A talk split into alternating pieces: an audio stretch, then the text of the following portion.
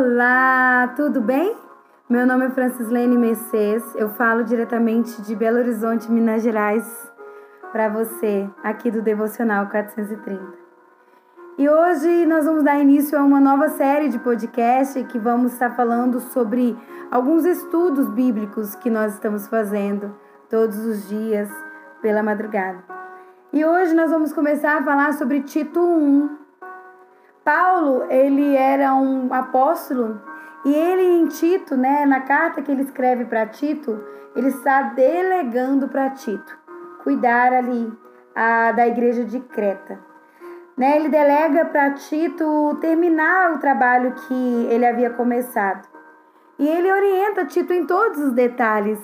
Se você acompanhar ali a leitura de Tito 1, você vai ver que no versículo 5 ele fala, fala assim para Tito: Nomeie líderes em cada cidade de acordo com minhas instruções.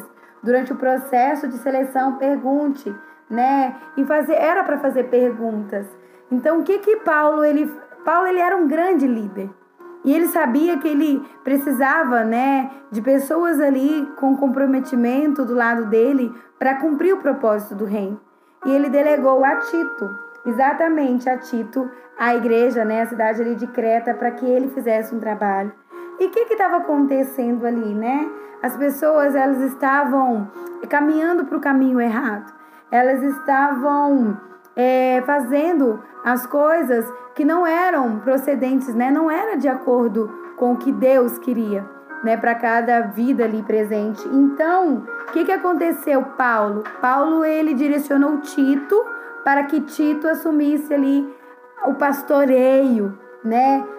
Para que Tito ele direcionasse aquele povo ali para seguir o caminho correto. Muitas vezes nós vemos pessoas, né, que conhecem a Deus, sabe como Deus trabalha, conhece os caminhos corretos, mas persiste em permanecer no erro. E muitas vezes conhece a Deus, sabe o que está fazendo é errado, mas não decidem por correção, decidem por continuar fazendo. Mas eu quero te dizer uma coisa: nós podemos sim corrigir. Nós não temos comprometimento com o erro. E Tito ele foi levantado exatamente para poder trazer ali ensinamentos para um povo que conhecia Deus, mas estavam caminhando né, de forma errada. E Paulo ele delegou para Tito essa função. E Tito fez com muito amor e com muito discernimento, com muita sabedoria né? E vocês vão ver no decorrer dos próximos podcasts, no capítulo 2, no capítulo 3, né, que, que Tito, né, foi orientado por Paulo para poder é, dar ensinamentos para aquele povo de como seguir, de qual conduta que eles deveriam seguir.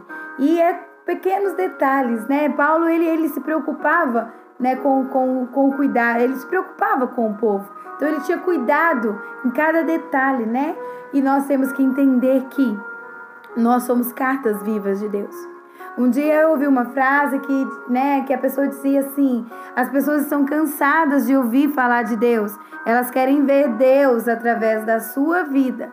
Eu custei um tempo para entender, mas as pessoas estão nos observando. Nós somos cartas vivas do Senhor. Muitas vezes nós dizemos que não vive mais nós, mas Cristo que vive em nós, mas não agimos dessa forma. E que hoje nós possamos decidir e agir como Cristo agiria em toda e qualquer situação em nossas vidas. E que assim, como Tito, ele foi levantado, né, como um pastor, né, ali na em Creta para fazer a diferença. Você foi levantado aonde você está para fazer a diferença e fazer diferente. Fazer diferente é a diferença na vida das pessoas à sua volta. Saia do piloto automático, saia da mesmice. Você é o protagonista da sua história. Você é direcionado pelo Espírito Santo para fazer as coisas novas, fazer, é, fazer o certo, fazer o que é correto. E Deus ele tem te curado, ele tem te transformado para que você possa ser agente de transformação. Você é uma pessoa transformada para transformar, curada para curar. Então, seja exemplo, que os seus atos ele possa impactar as pessoas à sua volta. Amém? Então, essa é a palavra que eu quero deixar para o seu coração. Que você fique coladinho conosco durante todo, todos os dias nos nossos podcasts. Que eu tenho certeza que o Senhor trará uma palavra nova, uma palavra viva para o seu coração. Que você possa ter uma segunda-feira de muito desfrute, um dia de muito desfrute. Novo mês começando, nova história, novos 28 dias para você escrever uma, uma história diferente da forma que Deus quer para sua vida. Então, que você possa decidir viver a vida, viver a vontade de Deus sobre a sua vida. Amém? Que você possa ter um dia de muito desfrute. Deus te abençoe.